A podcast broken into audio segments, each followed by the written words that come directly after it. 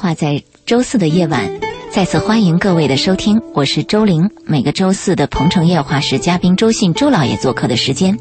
今晚提前打开公众微信平台会看到我们在这儿发的推送，那就是我们今天晚上的主题要聊到离婚。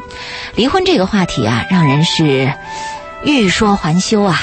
呃，但是它确实是现实生活当中存在的一种现象，而且现在据说是十二年来。中国的离婚率一直都在增长着，而且有媒体报道说啊，每到高考过后，中国都会出现一个离婚高潮。那么这个是怎么回事呢？我们在今天晚上的节目当中，将对离婚的现象、离婚的原因和离婚后如何面对啊，呃，自己目前的一些生活，都将跟大家来。呃，聊一聊，请出我们的嘉宾。呃，媒体报道说，这个高考过后都会有一次的离婚的高潮，这个是为孩子考虑的，显而易见，是吧？啊，对，有中国特色。嗯。呃，中国有这个特点，就孩子是家里边非常重要的。有些夫妻呢，他们自己有问题，隐忍多年，嗯，也做了协约，就等孩子大一点吧。是。孩子大一点，我们再分开。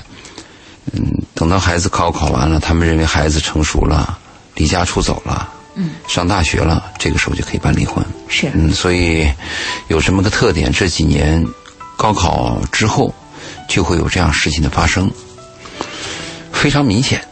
嗯，其实我们有些家长能做到这一步啊，真是可怜天下父母心啊，比那些嗯把孩子放在一边只顾自己说离就离的人。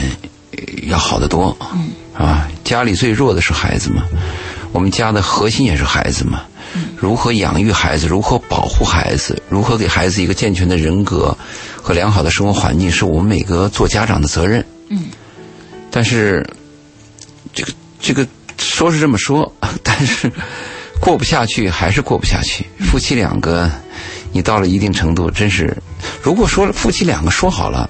几年之后我们离，最后这个孩子真到了这一天高考了，他们真离了啊，估计也确实可能过不下去，因为有些婚姻它有个缓解期嘛。当时在气头上说离，平静下来以后啊，就想明白了，啊，算了，因为一生当中。许多人都想过自杀，许多人都想过离婚，认为都是一念之间的这样的一个事情。但是如果说为了孩子等了好多年，仍然是不改当初的想法，那看来是真的是婚姻破裂了。对，这个最艰难的是等的这一段嗯，因为孩子很聪明嘛，孩子他会感觉到父母的父母的关系程度。是，如果夫妻俩能在这几年当中。表现的相敬如宾，表现的非常的卿卿我我，在孩子面前能把这出戏演好的话，我我真佩服。嗯，也就是说，这个戏如果真演了，也可能是假戏真做，就合到一起了。嗯，因为大家在这段过程当中有个共同的目标，要合作嘛。是啊，你表面要亲热嘛。我们离开孩子的时候抱抱妈妈。啊，是的。这这这这这这怎么做啊？真能做到这个情况，应该是少数的吧。确实，所以我们说这个离婚后的高潮啊，我们不仅仅要看到这个，说这个婚姻当中本身存在的各种各样的问题，可能还要对这种在这段过程里为了孩子而坚守的这条路啊，或者这种做法而表示一种，呃，小小的，呃，这个尊敬吧。或者说是佩服吧，因为确实在这样的一种状况下，隐忍自己，甚至是可能，尤其是对于妈妈、母亲那个来说，她错过了可能是比较好的一个离婚的呃时间。年龄，你说女人的年龄会？她主要是年龄。你比如说，可能为了孩子等了五年，甚至还有为了孩子隐忍更多年的。那么，其实这些女性，你会在想，她真的是把自己的年龄给耗进去了。但是为了孩子是值得的。我一直这样认为，成立一个家，既然成立这个家，那你的核心就是孩子。一个父母为孩子啊，牺牲付出都是值得的。世界上只有一种爱是本能的爱，就是你生完孩子以后那个本能的爱，你才能体会到。其他的爱，什么男女之情啊，夫妻的爱啊，还有什么朋友的爱啊，嗯，这些爱你要跟这个父母的那个本能的爱去比的话，差距很大。嗯，我们有一个。有有有一个人写了本书，他说，天底下第一种爱，嗯，是狗对主人的爱，这是第一的。第二是母亲对孩子的爱，是第三才是男女之间的爱。嗯其实刚一听，刚一看，你觉得这人可笑，但你仔细琢磨琢磨，狗不嫌家贫啊。嗯，你看看，你养一条狗，为什么我们很多人愿意养狗呢？可能就是这个东西打动了主人。他在现实生活当中难以碰到狗对主人的忠诚的那样一种感情了，再也取代不了了。没有，嗯父母对孩子是本能的。你比如说，突然出现一个意外的事情，嗯，每个做父母的他是本能党帮，就是帮孩子。我们在灾难的这个现场的救援照片当中，常常看到这样一种情形。比如说，在发生车祸和这个地震灾害的过程当中，看到的总是父母首先救孩子的刹那的那个瞬间。关键是本能。嗯有一次我抱我儿子从楼上往下走，地上打滑，嗯，就在摔倒的一瞬间，你把它举起来那个本能，我就是为了保护他，嗯把我那个左腿啊整个扭伤，嗯，这个伤导致我大概有七八个月，就这么长的时间。嗯我就回忆了一下，就当时那个动作的本能。假设你抱的不是孩子，你抱的是一本书，嗯，或者是抱着一个电视机，会怎么样呢？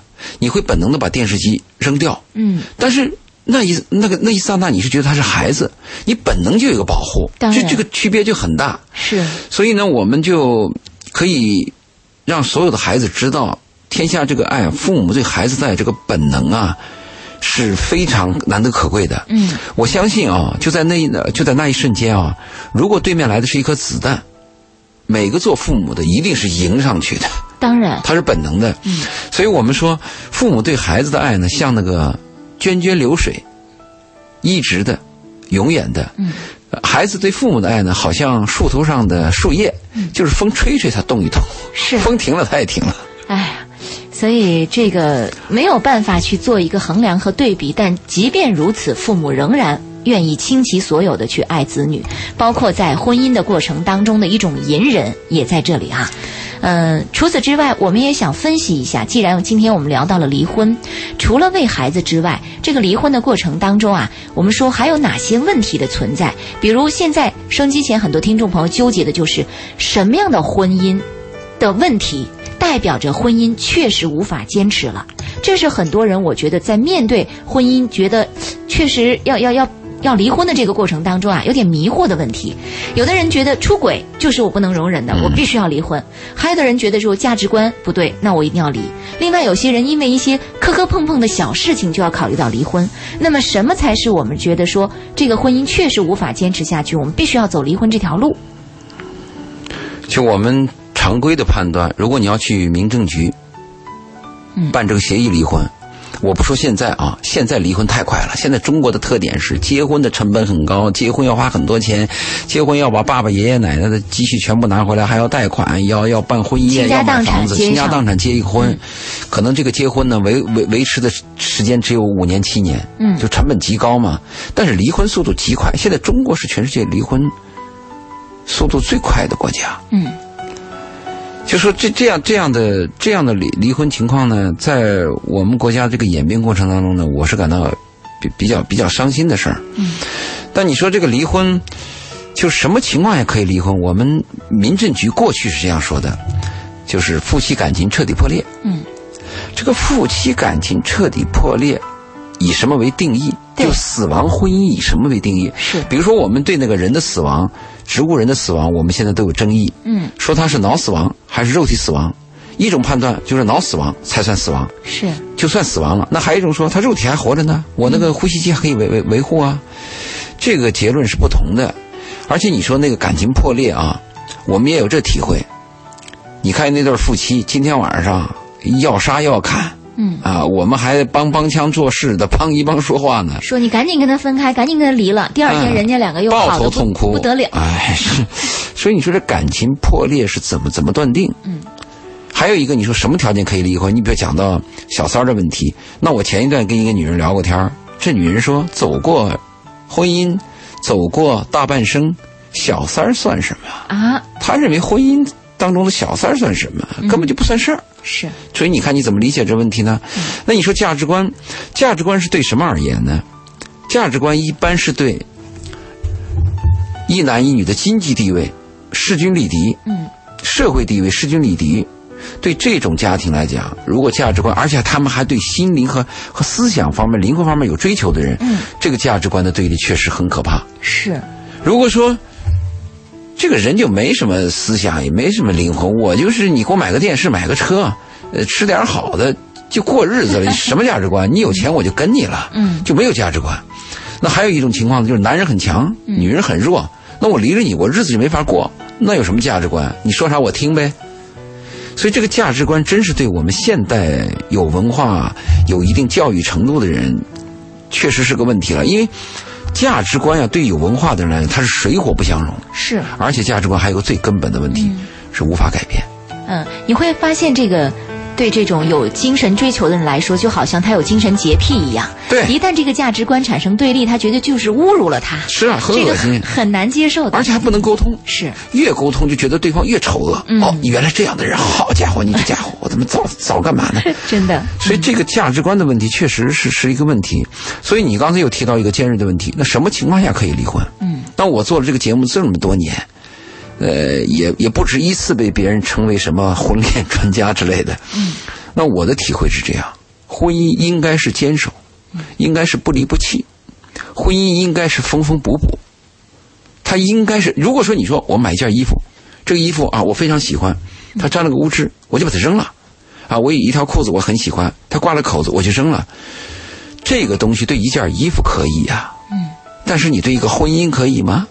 你对你的一生可以吗？这生命不可能重新誊写吗？可是我们仍然看到现在很多的年轻人啊，尤其是八零后、九零后，对我们的责任，我们这当爹当妈的啊，他们对待婚姻的态度就是不行就分呐、赶紧的，谁也别耽误谁，重新再找，千万别在这个事情上耗。有这个理论，还有的理论提到，比如说这次我们谈结婚，就是这个离婚潮，大学高考以后离婚潮的问题，那有些家长就提出来，与其我们俩过得难受，给孩子带来灾难，孩子也过难受，还不如我们早一点解脱。这是他一个解释。是，注意啊，孩子对离婚很难理解，孩子真的很难理解，因为孩子的第一感觉是他被抛弃了。嗯就你们俩吵架，孩子的感受是我被抛弃了。有一天，妈妈会很心 心契合的跟女儿讲，说我跟你爸有困难，我们俩在生活上有很大的难处，我们希望彼此过得好，我们离婚，但是我们还会对你好。你说这个话，孩子在点头，孩子一定是流着泪点头。如果他表面不流，他心里边一定流泪。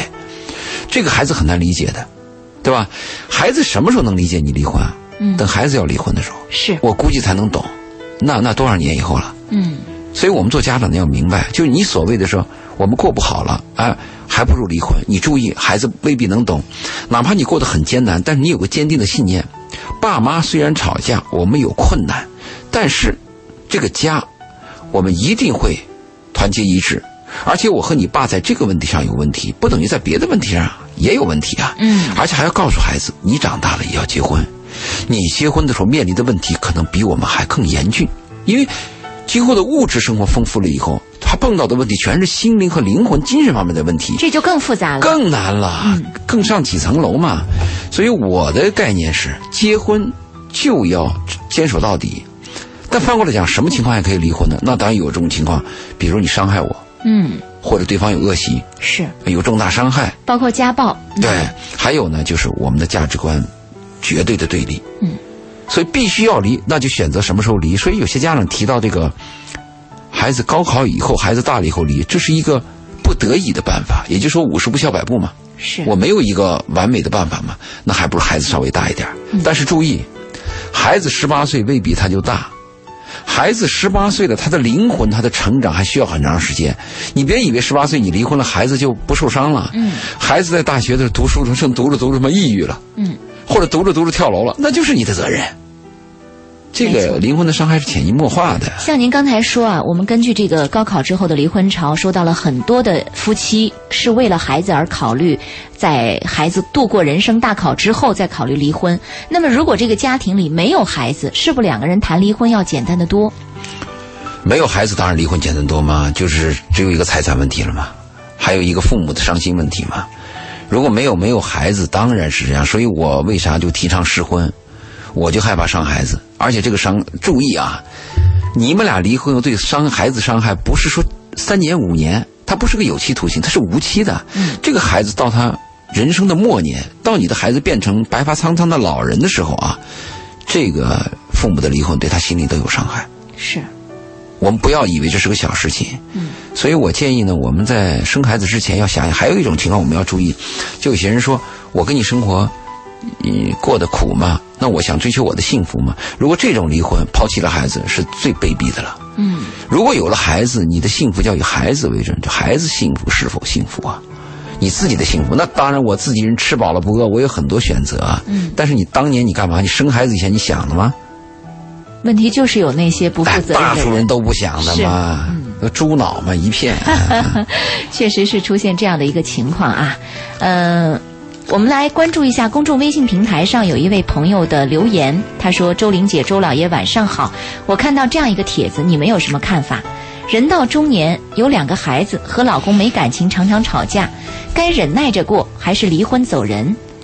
嗯，然后我通过相亲稀里糊涂的嫁了，现在结婚十二年，老公不讲卫生，抽烟打牌，也不关心小孩儿跟他聊过，但没有任何改变。我在想。”他带给我的全是负能量。一个人带着孩子过，是不是更幸福呢？中年女人还有的选择吗？这是一个女人在这个过程当中出现的这样的一种思想权衡和斗争。我们这位朋友把这个帖子复制到我们的微信上，就这个帖子来询问这样的一个问题。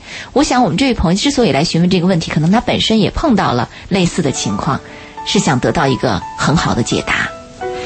那我们可以聊聊他这个事儿，不知道这这一趴时间够不够啊？嗯，我们这一趴还有一分多钟的时间，如果不够，我们可以挪到下一趴接着来那我们还是挪到下一趴吧。嗯，碰到他这种问题的，何止他一个人呢？你现在去，你你你找一个好丈夫嘛？我们说找好丈夫嘛，并不是说非一定要高富帅嘛。我现在碰到一些女孩，我说你们找一个善良、勤奋、卫生、懂得爱的男孩。现在都很困难嘛，真的，因为我们没有这方面教育嘛。我们现在所有的教育都是雅思嘛，都是托福嘛，都是奥数嘛，所以这个确实比较难。过去我们讲讲究一种社会风气，讲人的一个德性。嗯，呃，就是那个时代呢，比如十个男人有八个可以做丈夫，现在这男孩你说能当丈夫的有几个？没错，啊，这确实，你如果是从根子上去讲的话，这真的是跟我们的教育有关系啊。就是教育问题，我就特别重视教育问题。我原来写过，我原来说过，爱情要从娃娃抓起，大家还笑我。嗯，最后没想到这话还还真真的是这么回事，爱情也要从娃娃抓起。没错，嗯，那么我们在下一时段回来，来继续。聊我们今天晚上的主题，关于离婚这样的一个主题，也欢迎收机前的听众朋友通过热线电话八八三幺零八九八，公众微信平台搜索八九八周玲，利用这两种渠道来跟我们互动。欢迎大家稍后继续关注《鹏城夜话》，等会儿见子再见。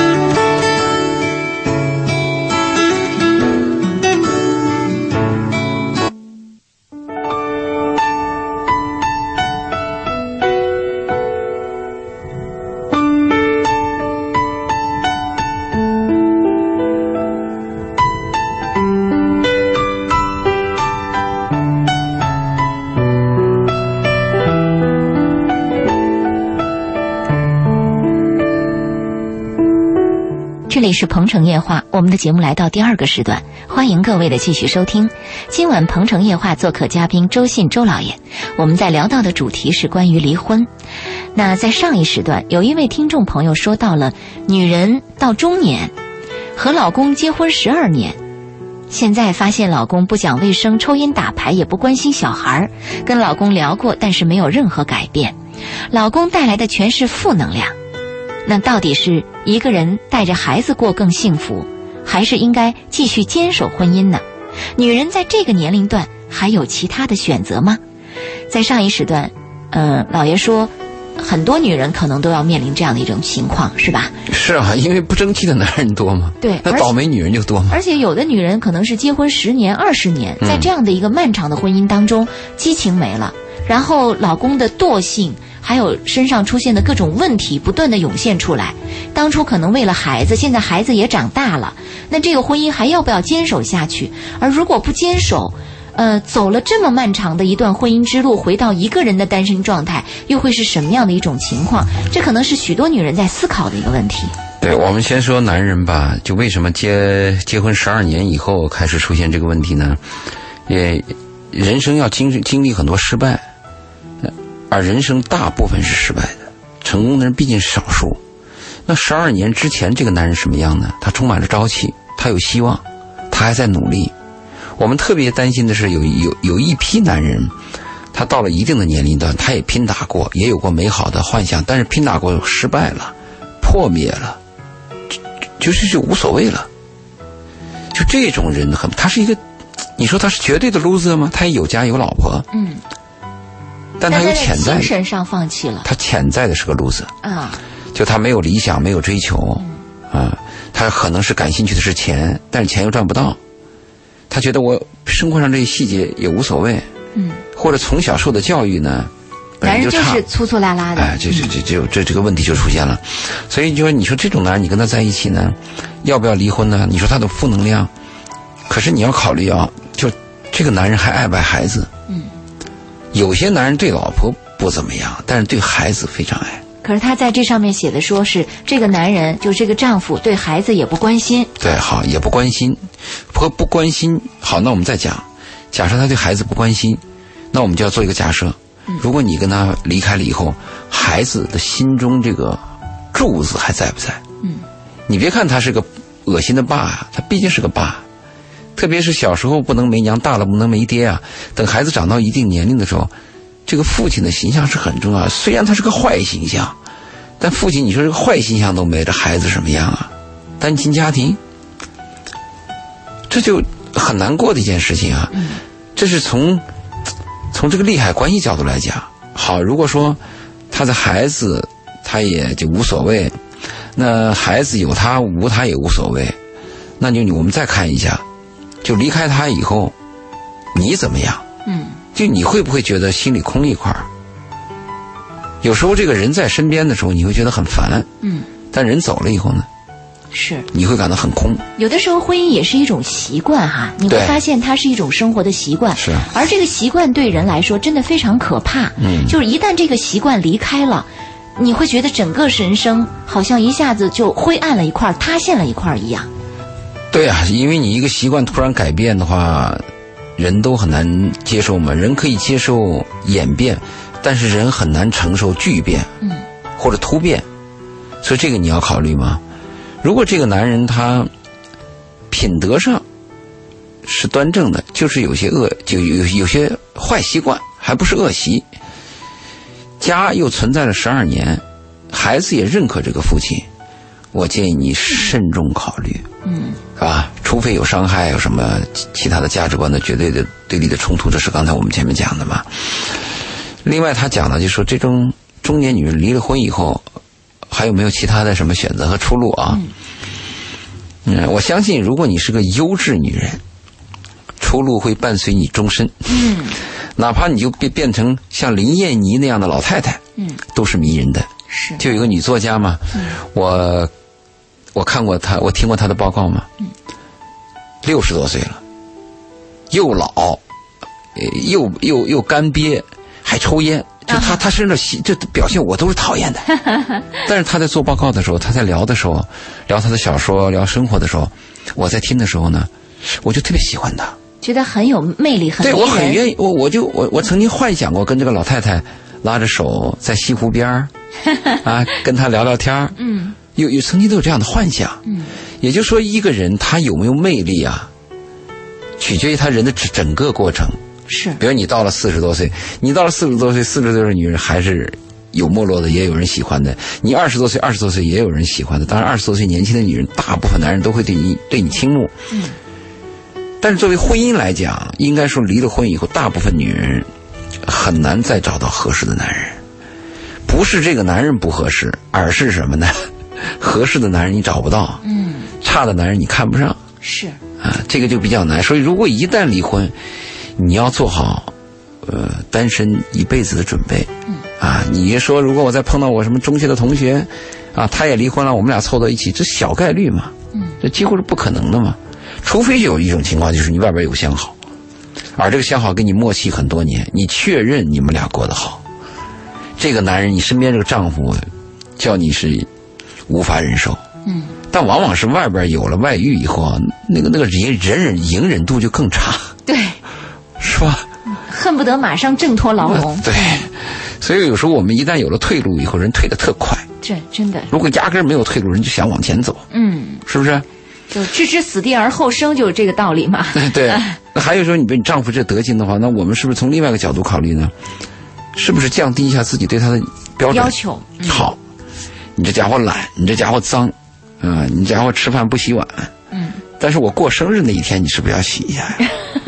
对不对？你要跟我亲密的时候，是不是要卫生点儿啊？就我们把这个标准调整一下，嗯那只能这样了，因为你改变不了他们。嗯，与只能适应对，就是我们，我们有八十分的难受，是不是把这个八十分的难受变到七十分，七十分变到六十分，彻底改变几乎是不可能的嘛？是，另外呢，你你有时候这样想嘛，就假设他不是我丈夫，我把他换一个身份，他就是一个我一个同事或者是一个同居者，你能不能接受？变换几个角度，嗯，然后我是建议中年女人在婚姻问题上尽可能的慎重，嗯啊，如果你要是想单身或者你有肯定的相好，你再考虑这个问题。第二，再一个还是要考虑到孩子。是，嗯，很多女性到这个份儿上，有时候在想说，那我一个人，呃，首先经济上我可以完全负担得起自己，而且我个人的品味也不差，那我何必要隐忍一个人呢？我也许一个人带着孩子会生活得更好啊、大家都有可能很多女人有这样的一个想法啊，对，如果你说的是有能力、有资本、有选择权利的人，当然这种人你就你就就就跟我们讲的通常的是不同了。嗯，因为通常我们讲百分之八十的人，百分之八十的人是弱势，他在生活的选择是被动的，很少说我能主动的选择个谁，对吧？如果你是强势的，不论你的资产、你个人的姿色，还有你的内在的智慧呀、善良，还有你你你这个魅力都存在。嗯，你能主动选择，那可能你可以会做这个决定是，啊。如果是被动的，我们要谨慎一点。嗯，呃，还有呢，我们刚才谈到离婚的时候，我们前一段和几年前和近期都还出现了一个现象，就除了我们说孩子的高考以后的离婚潮，嗯，我们还有一些政策导致一些假离婚。对。政策的假离婚，你像这个为了买房子是吧？嗯呃包括为了其他的什么生二胎什么之类的，都有这种情况。学位房学位房、啊是，有的呢离了就真离了，假戏真做，嗯呃，后悔都没用，因为法律就看这个嘛。对，呃，有人批判这个事儿，说是这个这个假离婚呐、是多么多么恶劣啊。但我看这个问题这样看的，因为婚姻关系、夫妻关系它本身就存在一些利益关系。嗯我们结婚的时候，往往审视一个人，要问他挣多少钱，嗯，家住哪里，父母怎么样，有没有健康情况，都肯定是考虑利益，而且是利己的。婚姻它有一个部分，相当一个部分是利己的，是是利益关系。嗯那我们离婚，我们这个假离婚，为了买套房，为了学位房，甚至为了孩子，它也是个利益利益，也是个利益关系。夫妻两个合谋合啊，在这个过程当中为自己的利益而做了一件这样的事情这个是合作。是，呃，上一次是谁说的？是你说的吧？就是有一对夫妻，他们最后女方离了一段，说急于复婚，嗯，这个男方不同意了吧？对男方说算了，嗯，等一等吧。等一等，干嘛要着急这个复婚呢？啊嗯男、因为男方享受的这种离异的这种状态反而很舒服。对因为他们虽然是假离婚，是夫妻俩之间的假，知道的假，外人是不知道的。但是法律上是已经是真的了。不，外人也是不知道他是假离婚的。嗯那么男人在外面是以单身的身份行走江湖的，啊所以这种感觉是很美妙的。就是在这个过程中，男人既享受着家庭的天伦之乐和美好，在外面又以单身的身份在行走江湖，所以他这种感觉是很舒服的呀。同时，他又把那个正宫娘娘的铁饭碗给打碎了，对，现在成了一个应聘制。对你别跟我经常要跟我耍什么脸色，跟我横什么。哎我告诉你，总有一天我我就跟不跟你这个复，我就是不跟你复了啊，对，而且我随时可以跟另外一个人结婚。对，所以这个这个呃状态呢，使得女方总是有点提心吊胆呃，使得女方这个聘用制以后更加积极，对非常积极，态度啊、精神都有很不断的取。悦男人。啊，那这样的话，男人觉得这个方式挺好，当然好啦，所以人家不愿意那么快复婚嘛。这个结构好，打破铁饭碗，打破国企铁饭碗。嗯嗯很有意思。所以有些人批评这个假离婚，你批评不了，他的情况在那决定。我设想一下，如果我的孩子因为学位房的问题，嗯你政策这么定的，那就迫使我必须要这样去做。所以有时候我们要想啊，定政策的人是不是要多想一点？我们是解决问，解决眼前问题，还是解决长久的问题？我们是解决一个道德问题，还是解决一个利益问题？我们定政策的人要多想一想，而且最好能做点提前量。我们定政策的人经常是出了事儿以后才去定，而且匆忙的上阵，漏洞百出。嗯，是这样的。好，呃，这一时段我们再来关注一下公众微信平台上听众的朋友的留言啊。有一位朋友的热线等了很久啊，罗先生的电话，嗯，说是十八岁和太太经过介绍认识结婚，到现在结婚二十五年了，还培养不出感情来。来听听他的问题。你好，罗先生。哎，你好。嗯，让您久等，请讲您的问题。哎呀，我我自己也不知道怎么去表达自己，因为前段时间也可能感觉到自己思想很压抑，去找心理医生、找医院查，确实也很严重的抑郁症。嗯，您是一个什么样的情况？可以详细介绍一下吗？呃，导播告诉我说是十八岁的时候和太太经过介绍认识结婚，是吧？我我不是我认识他是也是十九岁结的婚，认识他十八天十八天就结婚了。哦。因为那时候家里很穷，因为我们是那个深山里的孩子，然后呢，家里越穷呢，就生怕年纪大的娶不到老婆，就早早结婚了。嗯，那等于说那个年代只要是四个女的就可以结吧，嗯，这么这么说吧，因为那时候我自己也不懂事。嗯，那现在孩子多大了没？有几个？哎，我有两个孩子，一个二十五岁，一个二十二岁，两个都在国外留学。哦，那你还培养的挺好。呃，就是为了包括我太太，两个都是为了小孩，一直维持，维持家庭的完整。确实，他为这个家付出很多。嗯嗯，为你付出很多。是，为这个家他付出了太多太多。为你付出的太多太多。嗯，我们要强调是为谁啊？你你你你你要注意。对，你太太现在工作吗？嗯，说实话，我自己现在经营两家公司，然后呢，有一家公司给他在管管财务。基本上也不做什么事情。嗯嗯，他自己在管这家公司的财务是吧？嗯，对对，管钱吧，因为我我很希望我的钱给我太太管，我不希望男人管钱。那你现在痛苦什么？你对你太太，你看你让她管钱，就是就是，哎，讲句很隐私的话题吧，就是这七八年来，就是再也没有夫妻生活。嗯，然后呢，我也很想努力的去给他，但是他一碰到我，我就会鸡皮疙瘩，我觉得发抖。嗯，好。七八年，你说一个，你说了这个隐私的话题，那我就再进一步问：七八年，你跟别人有没有这种生活？说句实话，我我把所有的精力，我不去想感情的事情。为什么说我我初中文化毕业出来打拼，打了十几年工，自己再拼了两家公司出来，我把所有的精力，我不去想感情，都放在家庭和工作上面。嗯，也就是说，您在外面没有婚外情。没有回答我的问题，他没有直接回答。我就算去打个比方，我去客户应酬，以前没有扫完这些伤的，我表明了陪客人去，我在房间里面，也就是去按摩，然后叫人家就会出去。哦，我明白了。那你说你没有红颜知己，也没有婚外情，也没有婚外恋，是这个意思吗？是，没有，我没有，除了我老婆，我也没碰过其他人。啊，那你想，你的痛苦在哪里呢？就是我很想努力去，我很到现在为止，我还还想维持家庭的完整。我不想离婚，但是呢，我太太的性格可能是根据，可能也是夫妻感情的问题，就是，呃，三五天会找我吵架，我做的每一件事情她都会抱怨。啊。然后呢，一吵架，吵架不要紧，一吵架就是每次都会心死心活，那就要么就要跳楼，要么要要过网，要要喝药。那就折磨的我，就基本上来讲，我看到他我就怕了。他比你大是吧？大一岁，那也没大多少。大一岁也是大。我我通你谈话和你结婚的时间，我判断。那你想怎么样呢？嗯，我不想离婚。你不想离婚？对，我也不想去。确实，他为我们家、为我们孩子，包括为我，他付出了太多。我我不想去辜负他，但是。呃，这种这种事，呃，就是感情上的事情呢，就是，呃，我很努力，确实很努力，但是一努力呢，就是稍微稍微对他那个感情稍微好好转一点点呢，一吵架又彻底就落到了谷底。明白，我知道，而且这个吵架不但伤你的心，还伤你其他的事儿，是把你伤了七八年，跟他没有接触，这个对这个呢对男人有打击的。嗯，因为这个两个公司来讲，我也没有业务员，因为我们做都是国外的订单，那所有的客户、工厂管理都是我一个人在撑着，因为确确实实工作的压力特别大。但在他面前，我从来不会去回到家里，我都是很轻松，哎，没事，什么都没事，什么都没事。嗯。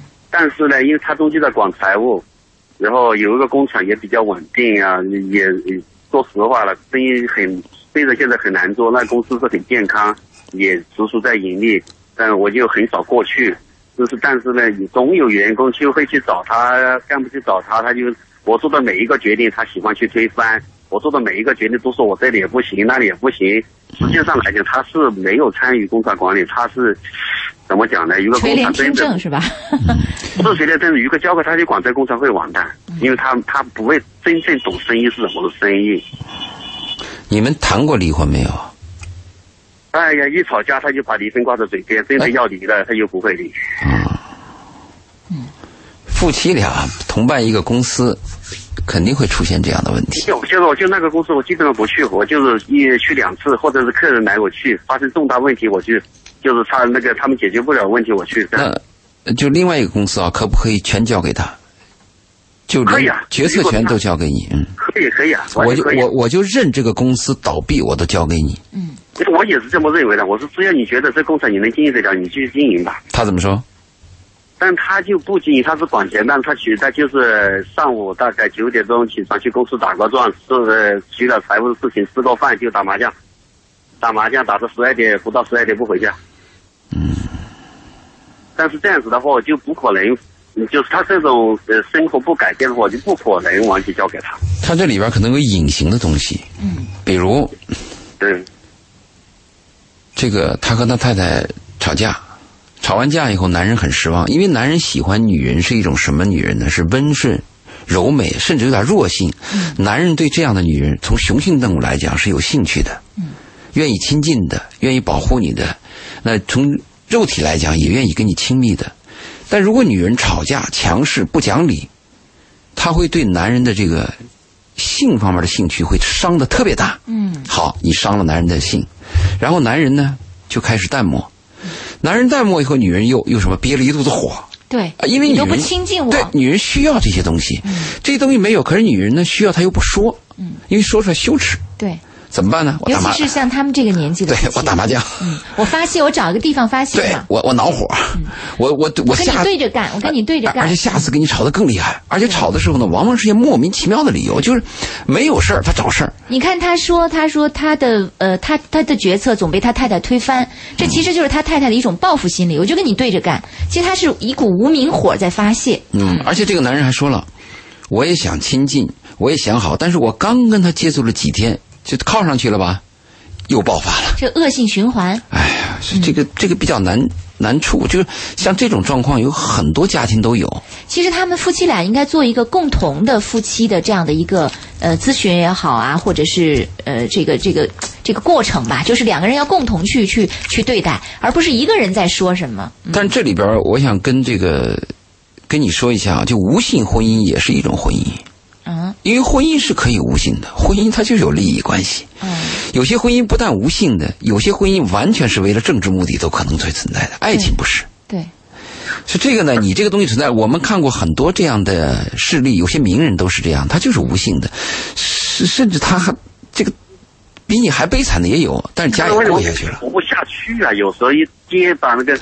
就是一吵架的话，他去说实话，感情跟感情，就算没有感情，我对他亲情是有的吧。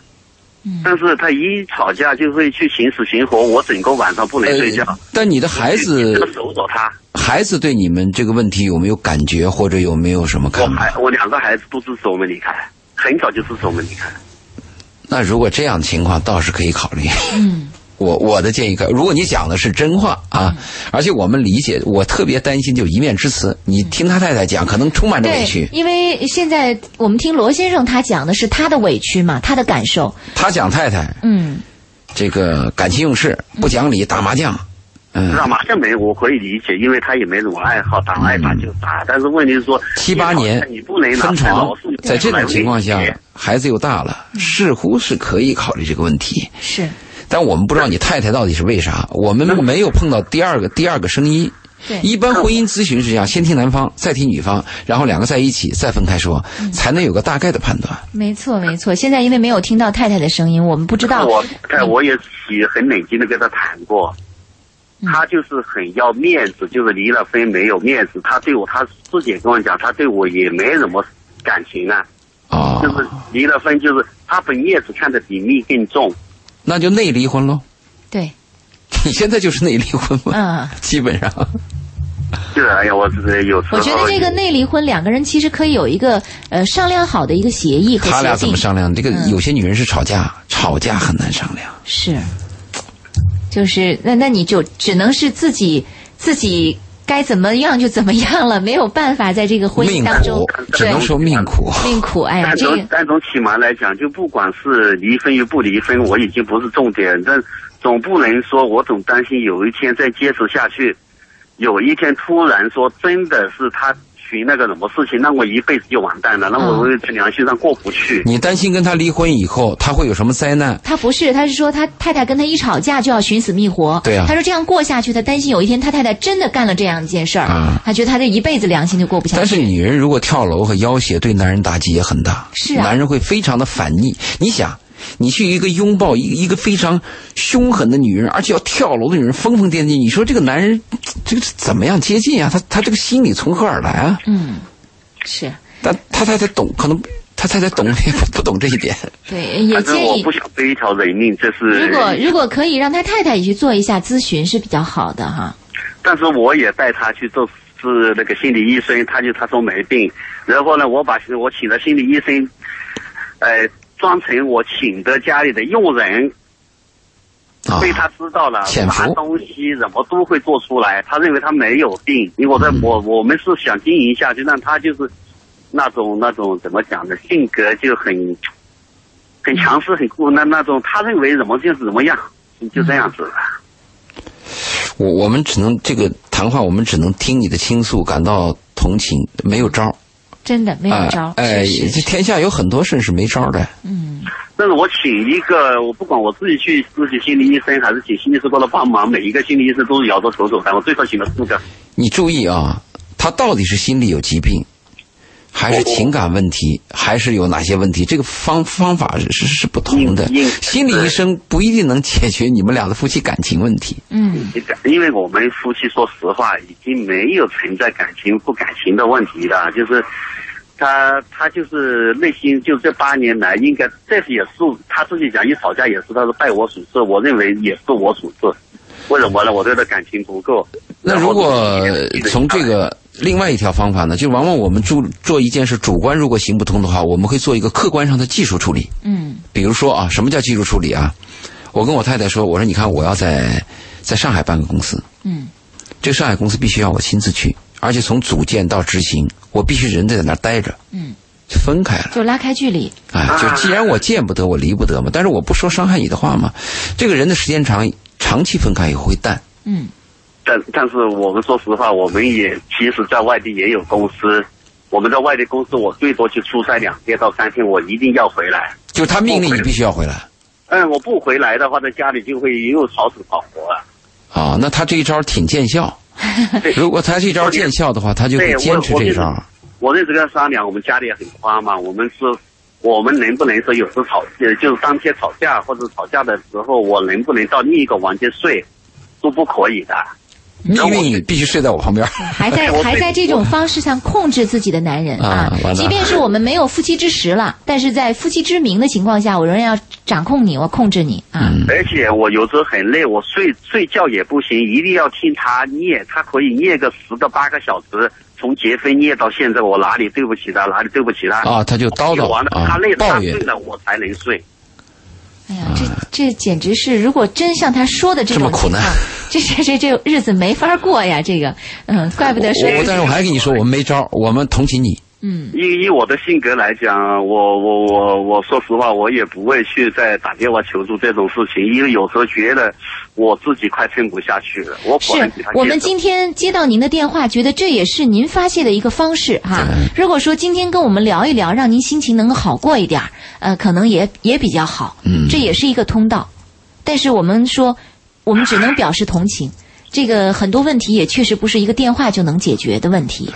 嗯，没办法。对，如果哪里好的那个呃能呃比较强的那个那个心理咨询医生可以介绍我到时候推荐给您，罗先生，您就当您太太是让您来修行的吧，好吧？啊，先这么想着，好吧？如果有合适的方式，我一定推荐给您，好吗？了解，谢谢。好，谢谢您的电话啊。好，这一时段我们的关于离婚的话题先聊到这儿，下一时段回来继续来关注我们今晚《鹏城夜话》的主题，稍后接着再见。深圳。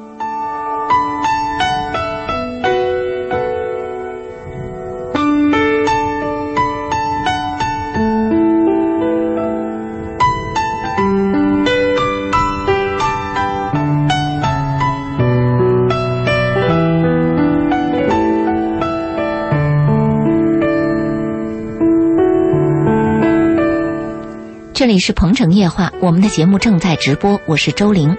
今晚鹏城夜话嘉宾周信周老爷为我们带来关于离婚这样一个主题。欢迎收音机前的听众朋友继续通过热线电话八八三幺零八九八，公众微信平台搜索八九八周玲，利用这两种渠道来跟我们互动。我们在前两趴的时间里跟大家聊到了关于，呃，高考后的离婚潮，也说到了假离婚，也说到了离婚什么样的条件才能够让人考虑到离婚等等这方面的问题。那么刚刚在上一时段的罗先生打通的电话，让我们唏嘘了好半天啊，觉得有时候婚姻当中的一些问题确实是难解的，也让我们觉得是很苦恼，是无法面对的。但是我想罗先生的这样的一个热线，也给如果他是一个男人打来的电话，也给很多女人提一个醒儿，那就是在婚姻当中，女性你的这样的一个位置虽然是处于弱比较弱势的地位，但是你的所作所为也决定了你的婚姻的走向。对我，我们应该要要让很多女人知道，搞定一个男人应该是怎么搞。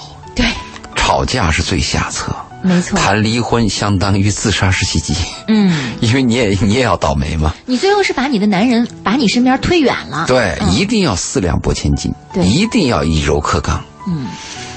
这是必然的，嗯对这是必须的。我们在节目当中反复的讲到这个问题，但是在现实生活里，这个女人一发起飙来哈，全然忘记了这个 这个内容。女人这个吵架就跟男人喝酒发飙一样，嗯，男人喝酒发就是发那个发酒疯？酒疯，女人很反感，嗯，女人动不动要死要活，男人很反感，就是都直接会都是把最丑恶的一面表现给对这个，印象，这个印象直接会影响到性心理，嗯，这就非常厌恶，糟糕了啊！是这样的。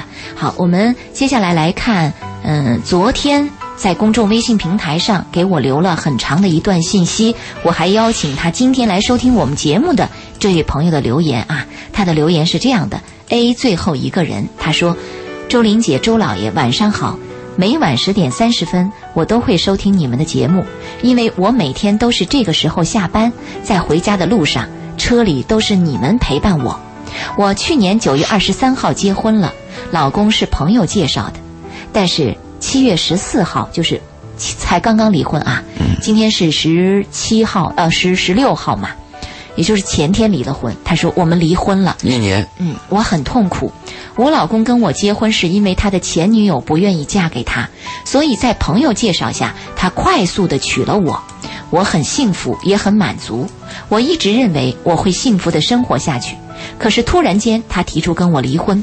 离婚的理由是他年纪不小了，想要个孩子，而这个孩子却不能跟我生，说为了以后孩子能有个好的环境长大。他前女友家是很有钱的，父母也很有能力，而我的父母和他的父母都是农民工，对孩子生长的环境不利，这是他给我的离婚理由。我很痛苦，但是我看见他痛苦的时候，我更难受，所以我们还是去签字了。我知道我现在说这些，什么问题都不能解决，但是一直这样埋在心里，我更难受。我们离婚，家里父母亲朋一个都不知道，我也不忍心告诉家人，因为他们都很辛苦，对我也很好，我也不愿意让他们难受。我们想等时间长一点，等他前女友跟他结婚以后再告诉他父母。我是远嫁的，父母不在身边，所以短时间也不会知道。最近我能走出来，完全是依靠你们的节目。如果没有你们的节目，我也不知道我会怎样。谢谢你们的倾听，这是这位朋友的留言。啊，谢谢他对我们的信任。如果我们的节目对他有帮助的话，我们会感到一些安慰。他这个里边就讲了一个问题，就是我原来跟听众也聊过，就是男人在跟你结婚的时候，他那个状态要稳定。嗯，男人爱你的时候，状态要稳定。如果一个男人受过巨大的创伤，在一个特别的低谷，或者特别的高潮，在极端的情况下，做出一个决定会有问题的。刚才他说的丈夫，就是因为女朋友跟他离开，他急于想结婚，跟你结了婚，这就是一种极端吗？嗯。我们希望一个男人是在一种正常情况下，很平静的告诉女人：“我爱你，我希望和你走下走完一生。”嗯。他的第一个情况来讲，就是在一在一种特殊情况下，在一种非正常的情况下做出个决定，导致了这个结果。那现在这个结果导致离了婚呢？我应该跟这个女人这样说：两个人走到一起，必须两个人都说 yes。嗯，如果这个婚就是要失败，只要有一个人说 no，嗯，他就是失败了。是，呃，第三个我要说的问题是，如果这个男人他离开你了，你不必为他难过，可以为自己难过。嗯，就是我的命他妈怎么是这德行？怎么碰到这么一段生活？是，很多女人会认为，哎呀，那个男人离开我了，他应该再回来。怎么？这个男人他抛弃了你，或者他他他就对你没兴趣。而且我觉得这个男人其实真是蛮自私的，拿别人当炮灰，当替补。他这个男人，他就根本不懂感情，不懂爱。你说，他说我跟谁生孩子，谁家富裕，谁家穷，嗯，这种男人，你你你你还愿意嫁给他吗？真的有意思吗？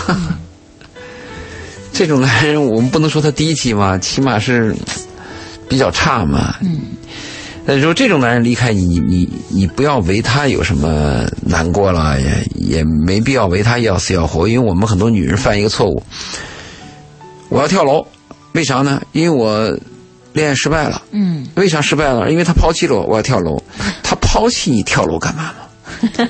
如果说他爱着你，嗯，你们俩互相爱，那个男的有意外死了，你说你跳楼，我能理解。殉情。殉情，因为一生当中找到一个挚爱几乎是不可能的。我这个挚爱我确认以后，他要死了，我就是活的没意思了。我不愿苟活了。啊，活不再活真没意思。你不可能再碰到一个挚爱的人。嗯，你像罗密欧与朱丽叶，嗯，那我可以理解嘛。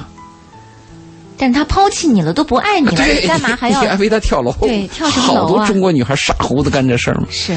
所以我最后一个讲的问题就是，你不必为他再多想了，重新找自己的生活吧。你碰错了一个人嘛，嗯，走了一段弯路嘛。下次你在遇到一个新人的时候，或者你要重新结婚的时候，你一定要注意这个人他的内在和品行。嗯，是不是？对。我，你说我们这个做这个节目的时候，我就想，老碰到这种倒霉事儿。其实我们像个医生一样，好像要面对一个患者，可是我们又无能为力。真的，嗯，有的时候这种无力感也会让人沮丧哈。你会发现，是我们的节目不是万能的，就因为面临这样的一些问题的时候，我们甚至都不知道从哪开始下手。无言以对，因为我就本身是个悲观主义者，在听到这种悲伤的事儿，我就发现什么，这个悲观是对的。人生就是悲惨的，证明了你的悲观是对的。对，但其实，我我们你看，我们这次十九号跟听众见面嘛，嗯，我们讲的什么是爱情，什么是婚姻，可能我们这次见面会只能讲什么是爱情。嗯，我们知道爱情在生活当中是可遇而不可求的，我们也知道，甚至这个爱情永远是跟我擦肩而过的，甚至我都明白这个爱情是别人事跟我没关系。嗯，但是为什么我们还要？去谈什么是爱情呢？就爱情是我们心中的一盏明灯。嗯，我可以说，如果一个懂得爱的人、渴望爱的人，到他死的那一天，哪怕他得不到爱情，但是他看到一一部爱情的小说或者电影，或者看到他身边喜欢的一对年轻的男女，他们有一种爱情的表达和表现，也是一种安慰嘛。是，就是我们还是要追求这种美好的东西，它少嘛。嗯，但是我们心中的一盏明灯。那我们节目当中也有那样的听众嘛？说听了我们节目以后，后来坚持了，过下去了，过得还挺好，这个也是正能量嘛。没错，对我们也是个激励嘛。确实，嗯。好，我们再来关注一条听众朋友的留言，这条留言也是跟离婚有关啊。他说：“周玲姐、周老爷，晚上好。离婚是个敏感却又普遍的词语，本以为自己一辈子都不会经历，可是却遭遇了。我跟那个他结婚四年，婚后他一直在外面拈花惹草，也不关心孩子。为了三岁的孩子，我一直都隐忍着。可是去年亲眼看到他出轨的情景后，我心里的阴影是挥之不去啊。”刚开始，他苦苦哀求说会痛改前非，我给了他机会，但是不够。不到一个月，他又一如既往的又出轨了。每一次的保证，在每一次的重犯，感觉每一次都是一种煎熬。周老爷，我该怎么做呢？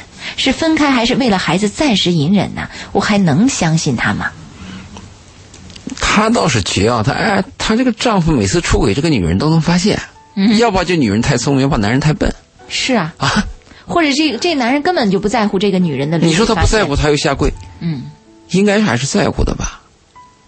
所有的男人对自己的妻子还是在乎的。他应该还是不愿意离婚的啊，要不然他不可能说我每次的保证我要痛改前非、苦苦哀求是吧？啊，我的建议是，只要这个男人给你下跪，他希望有这个家，你不说原谅他吧。起码是先保持婚姻。你说他出轨的都是同一个人吗？或者说都不是同一个人？如果是同一个人就比较麻烦。嗯，同一个人反而比较麻烦，因为他总跟一个人在一起，那就不是简单的婚外性，是婚外情、婚外情、婚外恋啊，这个就比较麻烦。他从灵魂到肉体，这可能就比较麻烦。有一天会会会会不会有政变，这都很难讲。对，这个我们就无法追究。也没法查证，但他我们问问他问我们的问题很直接，就这种情况是否还值得坚守？嗯，我看这个情况是值得坚守。哦，啊，但是这个这个女人好难受啊。他怎么追踪的这么准确？他有什么技术手段吗？怎么每次都被你发现了呢？我们做男人听到这有点胆怯。你你你是用了什么手段发现的？估计很多女人都要去讨问一下哈。嗯，他如果是爱孩子，如果爱家，如果跟你说对不起，哪怕是后面再有 n 次，我的建议是都接受。啊，嗯，这是给你的这样的一个。两个枕头总比一个枕头好，这是张爱玲说的话。嗯啊，两个枕头比一个枕头好。一个恶心的丈夫都比没丈夫好，这是周老爷说的。虽然张爱玲后来也是一个枕头过了好久啊。嗯，好。我们来看一下这位朋友的微信，他说：“嗯，微笑一百，周玲姐、周老爷晚上好。我跟我老公结婚的时候没有感情，但过了五年，我们的问题越来越多，我又没法跟他沟通，我们的性格有很大的差别，他一点责任主见都没有，男人该担当的他都不能担当，我真的过得好累，我无数次有离婚的念头，但我们有个四岁的女儿。”为了孩子，我也不知道该怎么做。当然应该坚持下去嘛。那个丈丈夫没主见，你有主见就行嘛。家里只要有一个人说了算就行嘛。我们担心的是，你的丈夫没主见，你提的问题呢，他又跟你对着干，这就糟糕了。是。如果他没有主见，我们作为人来讲，如果不能改变这个环境，那我们就适应这个环境。其实人是可以改变环境的，但是有的环境确实人是无能为力。是。那我们就适应他嘛。你能不能把你丈夫调节过来，家你说了算？嗯。让他听你的啦，是。你四岁的女儿这个年龄段的话，如果没有了爹，这可是麻烦事儿。是，嗯，有的时候女人可能对丈夫的这个呃角色的定位啊，要求的部分太多了。你比如说，希望如师如父如友如兄，是吧？嗯，太全面。对，太全面。就是那个安全感的指标太高。对。呃，那个指标那个点也太多。嗯。把男人搞到最后无法适从。对，最后你会发现这男人也没有第一个地方觉得讨你的欢心、讨你的喜欢。但是丈夫就是丈夫，老公就是老公，他真的就是这么一个角色，他就是一个孩儿他爹，是吧？你还要求他身上具备更多的角色，你只能会自寻烦恼。理想越多，失望越多。嗯嗯，确实。他人是比较复杂的嘛，如果你要按那个动物的习惯。动物的雄性和雌性在一起，雌性一怀孕，雄性就跑了，哎，没没关系了。但是人就要负责任，就要过一辈子。嗯，那两个人都是变数的嘛。前面的生活你过你的，嗯，我的生活我过我的。突然走到一起，我们俩又要百分之百的默契，还要有理想，这难度太大了嘛。但是你说到丈夫，我倒是觉得他的要求啊，他的作为一个丈夫本身来讲，要配得起丈夫这个词儿，嗯。可能这个男人要具备很多。真的，所以我们很多男人是不配当丈夫的。嗯，确切来讲，我们也有很多女人是不配当妻子的。是，但是我们人呢都得结婚。嗯所以问题就多。没错。如果有一天科学发展到一步，我们每个人去测试一下，我们也客观对待自己，我发现我这人这德行就不适合当丈夫。我就不要走进婚姻里。对，我就对这个女人老老实讲，你你你你拿那个技术指标在我身上条形码扫一下，我这个人指标上什么，你注意点。您看，您说来说去还是有点这个悲观的色彩吧。我的想法就是这样的，嗯咱们能不能多开点什么爱情婚姻的提前的课堂，是吧？您说从娃娃抓起，我们的课堂教育当中，能不能把爱情婚姻一直植入到我们整个的这个教育体系当中，直到我们结婚前，我们甚至还有恋爱课堂，我们还有结婚课堂，就像我们的职业课堂一样，它是终身学习的一个过程。那为什么我们的教育体系不能够包括学校、包括社会都来开办这样的一个教育体系，提供给大家呢？你说的对，因为我们经济发展快了以后，人们做追求很多事情，它是急功近利的。也就是说，对于什么生活呀，还有文学，还有这些灵魂呀、一些人文教育这些事情，就被我们忽视了嘛。嗯，再一个，你说到一个人在爱情和生活上的成长，他最大的成长是来源于家庭。嗯，就这个孩子在咿呀学语的时候，甚至在胎教的时候，就是你们父母两个人的关系怎么样，是否融洽，对这个孩子就是个教育。胎儿就能感受到，对，所以我们你说那个教育怎么教育？那爹妈就那德行。如果你这个爸在家里不讲理打老婆，你这儿子长大差不多，嗯，是吧？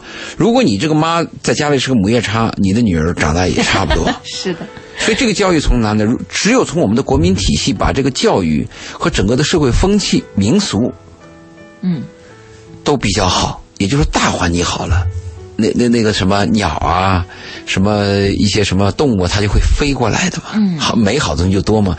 如果你的自然环境很恶劣，怎么弄啊？是啊，所以光靠《鹏城夜话》这么一档夜晚的节目，也很难立刻就改变很多的问题啊。鹏城夜话相当于一个什么呢？相当于一个救火队，还救不了火，只能吆喝两声啊。因为真正的一个家庭的孩子的教育、夫妻关系教育、爱情课的教育，它是个系统的。是，有一个听众给我发了一个微博嘛，他这样说的嘛，他说其实节目也听了不少，但是我感觉没解决什么问题。哎，好，那我就要告诉你，那你吃了饭也吃了不少，也没讲没见你长得有多高，读书也读了不少，也没见你赚多少钱。嗯，我们如果把所有的学习和文化都当成一个立刻见效，或者是急功近利，那你就会感到很失望。没错。其实听鹏城夜话，还有我们谈一些生活话题，它是对你个人的一个修养。嗯，比如说，我们个人在这个生活当中，有些人你一接触啊，你就会感觉他温文尔雅、通情达理、善解人意。如沐春风。对，有的人呢，你就感觉到格格不入、自以为是，是，叫你很讨厌。那你说，那你说这些我们说的这些这些交谈的节目，还有我们面对面讲的一些些所谓的课，嗯，它的目的是什么？它是让你的灵魂，让你的人变得更可、更美、更可亲、更可更可爱。对，并不是我鹏城听了个鹏城夜话，第二天砰一个宝马白马王子就在我面前立在那儿，嗯，两回事儿嘛。没错，没错。啊、那我们本来还有一封私信想为大家没时间了。呃做解答，但是时间已经不够了。那么还有几分钟的时间，我们最后说一说我们周日的听众见面会啊。呃，现在我们的报名人数啊已经截止了超了超员了，因为啊，所以有很多听众朋友说，哎呀，我前几天我出差了啊，这个呃没有听到你们的这个宣传，我回来以后才知道你们听众见面会今天一报名说已经截止了，那太遗憾了，因为我们不可能照顾到每一位出差的朋友哈。